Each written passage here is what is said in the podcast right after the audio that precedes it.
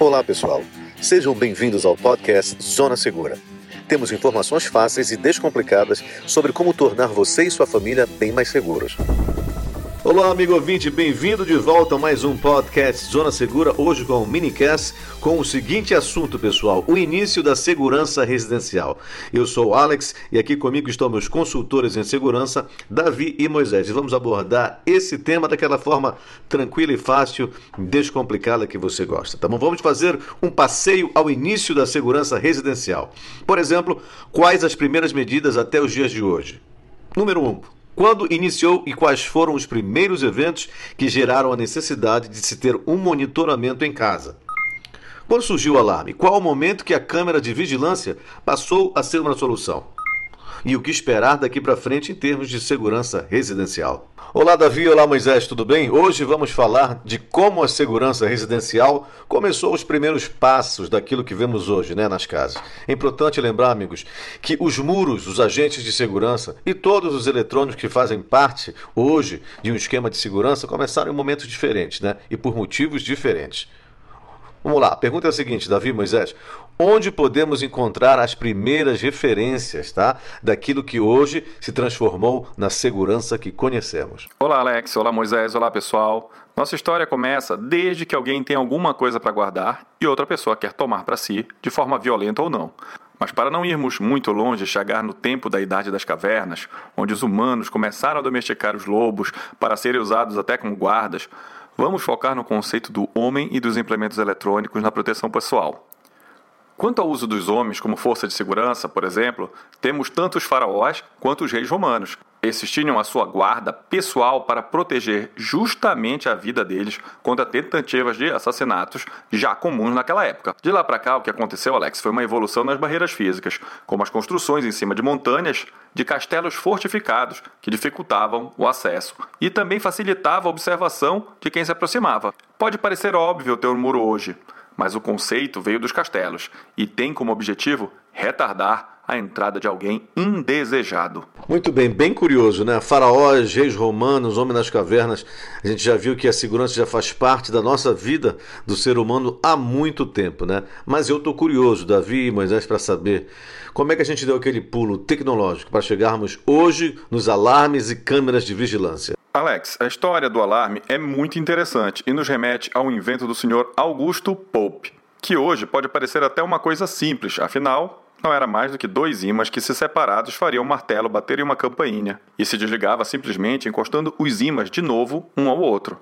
Mas Alex, como todas as histórias das invenções, ou pelo menos a maioria delas, foi uma outra pessoa que desenvolveu a ideia. E aí chegamos no senhor Edwin Holmes. Ele sim criou uma companhia e começou a comercializar os primeiros alarmes. E para efeito de tempo, a gente está falando aí dos anos de 1800, quando essa necessidade começou a aparecer nas casas. Fazendo dessa história longa um pouco mais curta, daí veio a ideia de ligar estes alarmes às centrais telefônicas. E aí o sistema decolou nas vendas. Tá certo, agora fala um pouquinho mais pra gente sobre a história dessas câmeras de segurança, vai. Alex, aí já estamos falando um pouco mais para frente, já pelo 1940 mais ou menos, quando foi desenvolvida a tecnologia e já nos meados dos anos 60, quando a enfermeira Mary Brown, que tinha na sua própria necessidade de segurança, pois queria saber quem batia a sua porta sem se expor, porque além do bairro que ela vivia não ser tão seguro, ela reclamava bastante do tempo de resposta da polícia. Então, ela inventou o sistema que visualizava a imagem de quem estava na porta da sua casa e ainda dava a opção da pessoa abrir a porta eletronicamente. E para completar, ela ainda adicionou, Alex, veja bem, um botão de pânico. Ou seja, se a pessoa se sentisse ameaçado por quem está na porta da sua casa, podia inclusive acionar a polícia. Então quer dizer que essa ideia da Mrs. Mary Brown emplacou, né? Deve ter tido muito sucesso. Calma lá, Alex. Como em toda história de invento, e este talvez por ser tão à frente do seu tempo, não emplacou a tempo dela ver o seu invento em todas as casas. Alguns culpam, Alex, o alto custo, porque o sistema realmente era bem complexo e completo para aquela época. Muito bem, Davi, vamos para a última pergunta do dia. Eu acho que a gente chegou no período dos Jetsons, né? Daquele desenho animado que o cara andava de, de carro voador, videochamada e aquela coisa, elevador aéreo, aquela coisa toda. Chegamos já agora? A resposta mais objetiva possível é simples, e é o sim. Esquecendo todas as outras facilidades que ganhamos com o avanço da tecnologia, falando agora só da segurança e lembrando da casa dos Jetsons, que você mencionou e deve lembrar que daquele robô azul que era chamado de Rosie. Pois bem, o que eu prevejo é os alarmes ficarem mais inteligentes e, tipo, identificar quando é você ou alguém da sua casa entrando ou outra pessoa. Sistemas de defesa mais eficazes, como o uso de armas sonoras, gases ou fumaça. Algo realmente, Alex, que contra-ataque a tentativa de invasão e não só monitore.